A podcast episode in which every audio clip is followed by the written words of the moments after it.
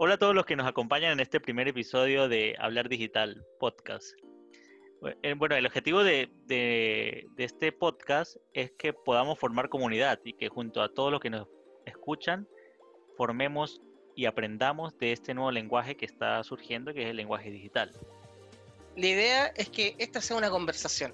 Entonces, ¿dónde está el desafío? En que nosotros no seremos quienes pondremos las dudas que van a estar sobre la mesa, sino que los leeremos a ustedes. Entonces, esperamos todas tus dudas, consultas a hablardigitalpodcast.gmail.com y empezaremos entonces semana a semana a revisar cada uno, analizando diferentes tópicos para que empecemos a hablar digital. Este es un proyecto que en lo particular me emociona, bueno, nos emociona a los dos y que queremos que crezca muchísimo, escuchándolos y aprendiendo de su feedback, de sus, de sus comentarios, de los temas que vayan surgiendo semana a semana. Creemos firmemente que esto es algo que no sé tú, Carlos, pero es algo que nos va a moldear las vidas en nuestras carreras en el mediano plazo. Vamos a estar más preparados para hablar digital.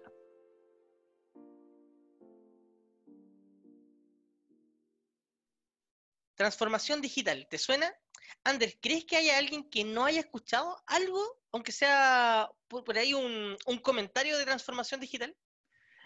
Bueno, Carlos, eh, que si creo que, haya alguien que no haya escuchado, sí. Lamentablemente creo que hay gente que todavía no ha escuchado sobre transformación digital y eso me preocupa muchísimo porque es algo que nos va a estar impactando un montón y ya nos está impactando el día a día.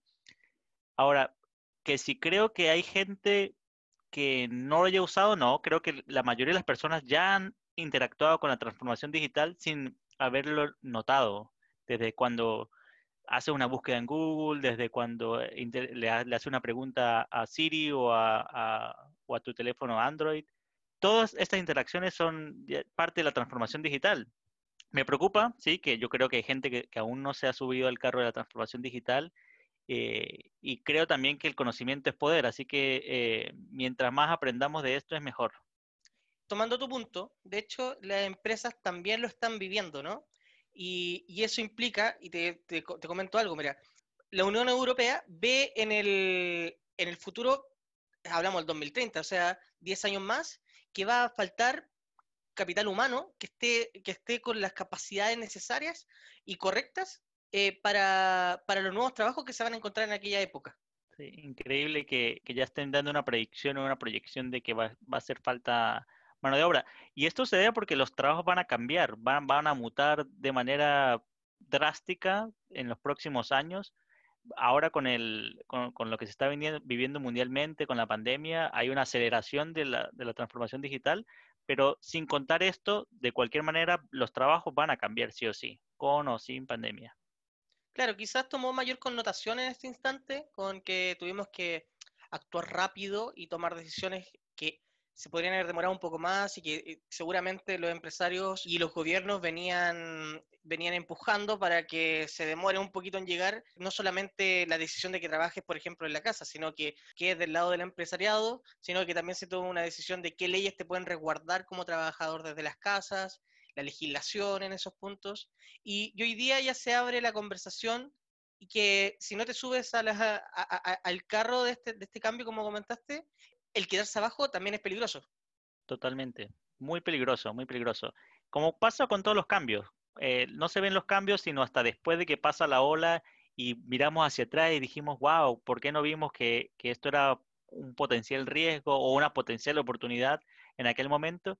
Siempre los cambios se ven después de que pasaron, cuando son cambios importantes o grandes, se ven después de que pasaron todo lo colateral que impactó y creo que también es un cambio que, es compartido. O sea, tenemos la oportunidad ahora de tomar el, sartén por el mango y empezar a, estudiar, a aprender. Eh, es un mundo interesante, el de la transformación digital. Te empieza a topar con desafíos que quizás no te lo habrías planteado hace cinco años atrás. O sea, que este periodo está avanzando muy rápido, no más de cinco años. No sé qué, qué opinas de eso. Cambia hasta la manera en la que estudiamos y la manera en que adquirimos el conocimiento ya no vale una carrera de aquí a cinco años de aprender algo de transformación digital porque va a ser poco relevante en el futuro, lo que aprendas ahora. Es información, como consumimos información en el, en el mundo moderno, información rápida, importante, de validar, que sea validada, validada rápidamente que las fuentes de información sean confiables y que lo que se obtiene de, toda esta información sea analizada muy rápidamente. Esto hasta en, la manera en que vamos a aprender de transformación digital va a cambiar. Y, me, cuelgo un poquito también de lo que comentaste antes acerca de, que todos hemos vivido un poco esta transformación digital y lo podemos ver desde la forma en la que compramos, eh, la forma en la que nos educamos, con la que vamos al médico hoy día, sobre todo en la pandemia lo dejó muy claro de que no, necesitas ir a una clínica, que seguramente hay un doctor que por videollamada te puede recetar aquello que es más simple. Aspectos cotidianos van cambiando. No nos podemos juntar a tomar una cerveza, de repente a cenar en conjunto con las familias que están más lejos, pero hacemos una videollamada se, empiezan a crear nuevos espacios, se abre la conversación a la transformación digital y, qué mejor que tener un espacio ahora para poder centralizar estas cosas y poder empezar a, discutirlo y a, aprender un poco más de todos. Sin duda, sin duda que, va, que, hay cambios muy importantes. Yo pensaba, hace un tiempo tuve una conversación sobre la telemedicina y, particularmente no pensé que, que, fuera uno de los segmentos que iba a avanzar tan rápido. Ahora, obviamente, se ve beneficiada por la pandemia, que hay boom y que ahora existe y que personas que antes no querían hacer esto, sobre todo las personas mayores, son las que más necesitan esta, eh, hacer telemedicina porque no pueden asistir a los consultorios. Entonces, hubo hasta un cambio en, lo que por lo menos personalmente creía hace unos meses atrás, de que pensé que las personas más jóvenes iban a ser las que primero iban a empezar a utilizar telemedicina y ahora cambia, porque la, persona joven igual puede ir a un consultorio, tiene un menor riesgo de, debido a la pandemia, y la persona mayor es la que tiene obligadamente eh, que asistir a telemedicina. Yo esa experiencia la viví con el tema de la educación. Tuve una clase hace un tiempo atrás en la universidad donde un profesor nos, nos decía, siento que Chile está muy atrás de, de, la educación online y la ven como que fuera algo malo el profesional que sale de la, de la universidad online no tiene todas las capacidades. Ese es como el, el estigma. o el estigma, muy bien dicho, de, de, parte de, de las empresas privadas y públicas. pero nos encontramos una situación donde hoy día no hay ninguna universidad que esté dando clases eh, presenciales, son todas remotas. Entonces, ¿vamos a tener malos profesionales? Seguramente no. Estamos cambiando la forma de educar la forma de hacer clases. Entonces, nos enfrentamos a, un avance y a un cambio de mente, a un mindset diferente, donde tenemos que empezar a, mirar el, ya el futuro y el que se nos viene encima con otros ojos. Sí, no solo es transformación digital, es transformación en, estructuras y en creencias que teníamos antiguamente de cómo, de cómo se llega el contenido, la información, o cómo llega el contenido y la información a las personas en cómo se digiere este contenido, en cómo cambian hasta la forma de gobernar y, de lo que era importante. Eh, eh, no sé, antes tú querías hacer un voto y el voto tenía que ser presencial y ahora puede ser electrónico. Eh, hasta los estos apegos que de repente teníamos a ciertas cosas, no sé, el libro, el libro que cambió de, análogo a, a, digital hace mucho tiempo ya, pero sigue siendo como el sentimiento romántico que queda con las páginas. Eh, como, el, como el libro, esto se va convirtiendo en, nuestra nueva realidad. Otro ejemplo que tengo de eso, muy de la mano de lo que estaba diciendo recién Ander, es que hoy día, ¿quién llama por teléfono? A excepción que sea para cobrarte algo. solamente, solamente mandamos mensajes. Esa es otra forma en la que nuestra cotidianidad ha cambiado, ¿no? O sea, es muy raro que te llame para preguntarte algo, te mando un audio. Sí, un WhatsApp y preguntando si te puedo llamar. claro, hace todo fluido de una forma diferente. Te pregunto y respeto tu tiempo al preguntarte por WhatsApp. ¿Tienes tiempo de, hablar? Lo mismo con los chats de los trabajos. Se, se, van dando nuevas instancias de comunicación también. Que es lo que a la larga nos permite el cambio y que a la vez abre nuestra mente para empezar a entender estas nuevas terminologías. Esto es hablar digital. Si tienes alguna duda o quieres aprender un poco más, escríbenos a nuestro correo hablardigitalpodcast.com. Puedes escribirnos también en nuestras redes sociales de LinkedIn. Puedes colocar Carlos Pérez y Fuentes o Anderson Gómez y nos mandas un mensaje por directo. Ambos estaremos atentos para poder responderte a cualquier consulta.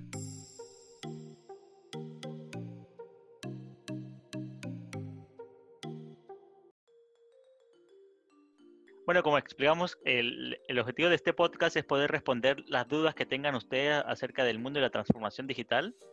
Y nosotros empezamos recolectando dudas con nuestros colegas sobre este mundo de la transformación digital.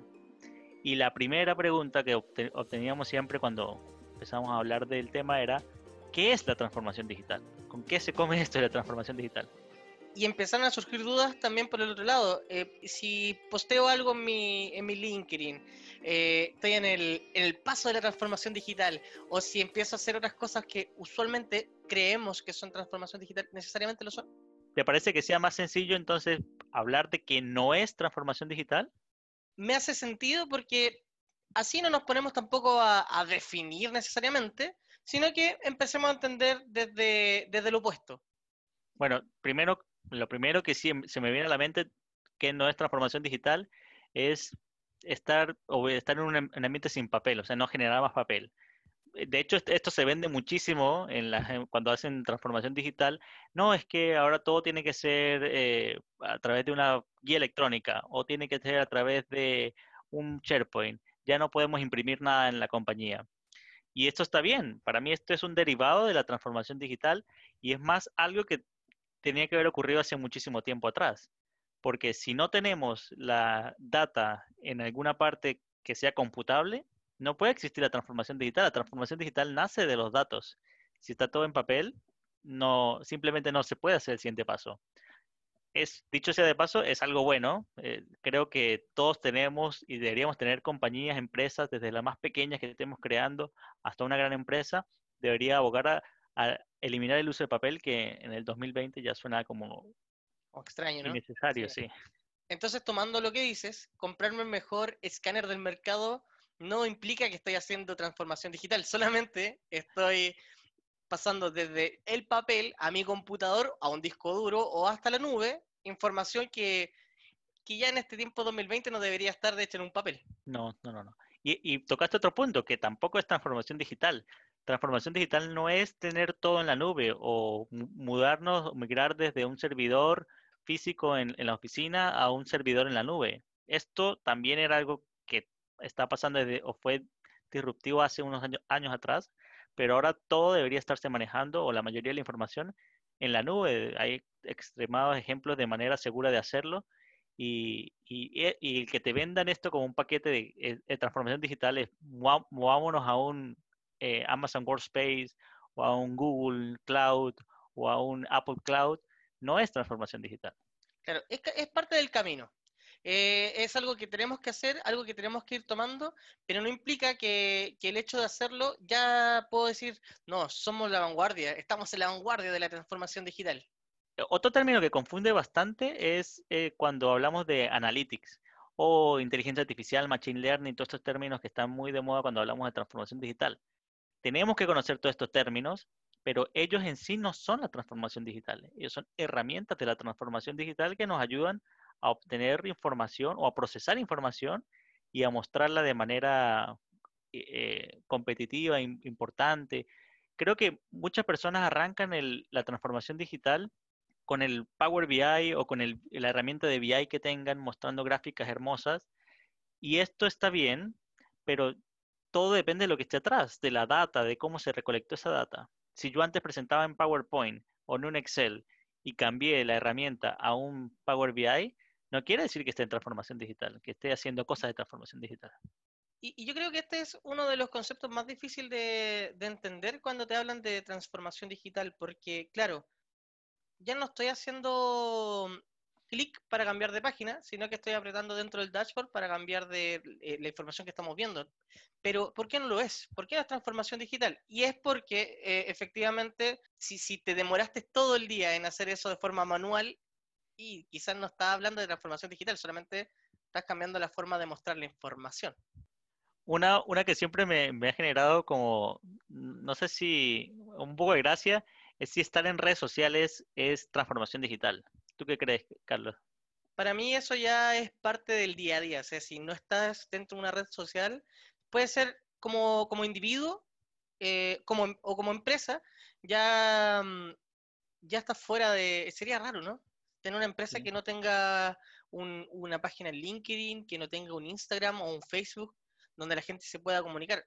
Ya es parte de la comunicación usual que tienen las empresas con las personas, es parte de los canales de comunicación, y también los individuos en sí como con sus perfiles profesionales. Si, si no los tiene, está un poco fuera de lo que está pasando, ya no necesariamente la transformación digital, sino de todo.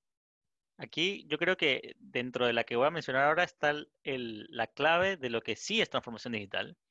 La transformación digital no es tampoco una iniciativa del, departamento de IT. Y ahí es, clave, es súper clave esa. No es una iniciativa del departamento de IT porque cuando hablamos del mundo digital, pensamos en un computador, en un servidor, pensamos en, en esta, toda esta herramienta en Machine Learning y pensamos en las personas de que están eh, detrás del departamento de IT. Y no necesariamente, y no necesariamente no, y no son ellos quienes deben guiar este cambio de transformación digital. Porque cuando hablamos de transformación digital es cómo la empresa va a, con toda la información que tiene, aprovechar esta información para tener ofrecer nuevas ventajas competitivas al mercado, atender mejor a un cliente, dar mejor servicio. Entonces tiene que ser parte de una estrategia de la compañía, de la estrategia directiva de la compañía, de cómo hacer para que toda esta información y todo lo que tenemos de relevante sea, sea usado para, para el bien de la compañía, para crecer y buscar mercados nuevos o mejorar los que ya tenemos. Y, y lo que pasa es que, o por lo menos lo que yo percibo, es que la transformación digital abre puertas, efectivamente. Por ejemplo, abre puertas a nuevas tecnologías y si soy una empresa que, hace deliveries, quizá el dron me viene a, abrir una nueva forma de hacer el despacho, por ejemplo. Pero el hecho de esa tecnología, tenerla ahí, eh, hasta utilizarla, si no da valor dentro de, la, dentro de la estrategia de la compañía, no es transformación digital. O sea, tiene que estar dentro de la cadena de valor que tengo como empresa, como pyme, el que el utilizar de forma estratégica estos, estas nuevas tecnologías, ahí en ese instante puedo decir, ah, efectivamente, estoy arriba de lo que es la transformación digital, utilizando de forma estratégica los recursos. Y esto se ve solo desde la dirección o desde la, eh, la, dirección de las compañías o de la dirección de los líderes de equipo y demás. No, no, se puede ver desde el departamento de IT como algo que van a hacer allá y que me van a estar eh, dando una dirección de este es el nuevo programa que tienes que utilizar, ahora estás en transformación digital. Ahora, también eh, eh, la transformación digital genera eh, cambios en, los negocios y en las empresas. La tecnología se va a tener que usar y va a ser una ventaja nueva o un nuevo mercado se va a abrir para estas compañías. Es decir, si yo antes no despachaba a través de drones y ahora empiezo a, a despachar por drones, es una nueva, un nuevo segmento de mercado que se puede abrir, pero sigue siendo una dirección estratégica, una dirección de, líder de, equipo el que define esto, no el departamento de IT. Muchas veces decimos o vemos la compañía compañía que está mm, compitiendo ah, contra nosotros eh, que implementa algo nuevo. Y digo, mm, sí, también lo quiero. No, no es necesario adquirir la nueva tecnología si esta tecnología no te va a generar valor dentro de la, de la empresa. Entonces, es algo a tener claro, a tener hoy presente, de que tomar la decisión de incorporar estos nuevos avances sean primero parte de la estrategia de la, de la empresa para, para que den el valor requerido. Y el, como tiene que ser estratégico, tiene la parte de los sistemas, programas que van a acompañar la transformación digital, pero más importante aún es la parte de comportamiento de las personas, de los líderes, de, los equipos de trabajo, de cómo van a trabajar, de imaginarse cómo van a ser el, futuro equipo de trabajo de la compañía, de la pequeña empresa o de cualquier tipo de, estructura organizacional que, organizacional que se esté formando hoy en día. Como no es solo la tecnología lo que nos importa, la tecnología van a ser formas de trabajar nuevas, sí, nos va a ayudar en la transformación digital, pero es más importante el, componente humano, los líderes que van a estar definiendo la estrategia de las compañías con toda esta información que tenemos, con toda esta data que tenemos, con todos los mecanismos nuevos que vamos a, obtener y herramientas nuevas que tenemos. Eh, lo más importante es la estrategia, cómo yo cambio el mindset de la gente, cómo me imagino el futuro equipo de trabajo trabajando de una manera distinta a la que está ahora pensando en el cliente, eh, cómo coloco al cliente en el centro y alrededor de él empiezo a hacer mis cambios. Sigue siendo una dirección de compañía, pero con herramientas nuevas, herramientas tecnológicas nuevas.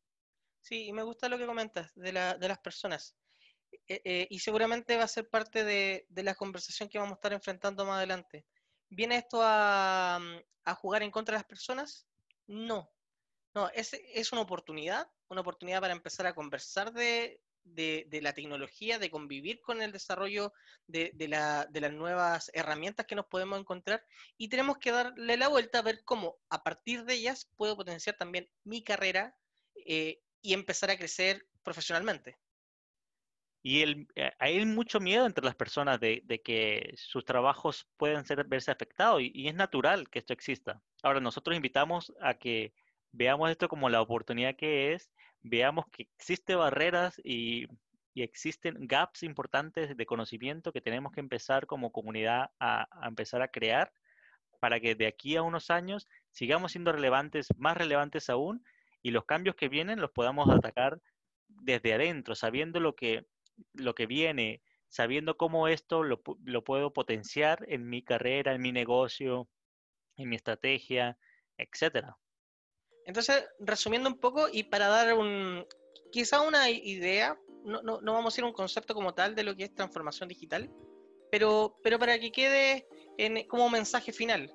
La transformación digital entonces la vamos a entender como el uso de los recursos, estos recursos digitales con los que nos estamos enfrentando hoy día, en, en pro de la estrategia de la compañía. Aquello que dé valor, aquello que dé ventaja competitiva y que a la larga va a entregarle una, solución diferente a nuestros clientes, que, son en este punto, viéndolo desde el punto de, nuestra, de, nuestro trabajo, de la empresa y de la pequeña empresa, el centro en el cual nos tenemos que, mover. Esto es hablar digital. Muchísimas gracias a todos los que se quedaron hasta el final del podcast, este, en el primer episodio. Nuestra intención con este podcast, una vez más, es poder generar contenido que sea relevante, que les guste a ustedes, que sientan que es interesante y que les pueda ayudar en sus carreras, en sus negocios. Y para eso tenemos nuestro canal de comunicación, que es hablardigitalpodcast.gmail.com, donde por favor envíenos todas sus dudas, sugerencias, preguntas que tengan sobre el, sobre el podcast o sobre el mundo digital. Nuestra única intención va a ser obtener todas esas dudas y traducirlas a algo que agregue valor a, la comunidad digital. Se podrán haber dado cuenta en el bloque anterior que este tema de verdad nos apasiona. Que cuando lo hablamos, a pesar de que no somos expertos, buscamos la forma de, poder sintetizar lo mejor posible eh, todo aquello que, que, hemos averiguado, aquello que entendemos, y así como, como ustedes, nosotros mismos vamos a ir aprendiendo entonces en este, en este espacio. Por eso es una conversación. Muchísimas gracias nuevamente y hasta el próximo episodio.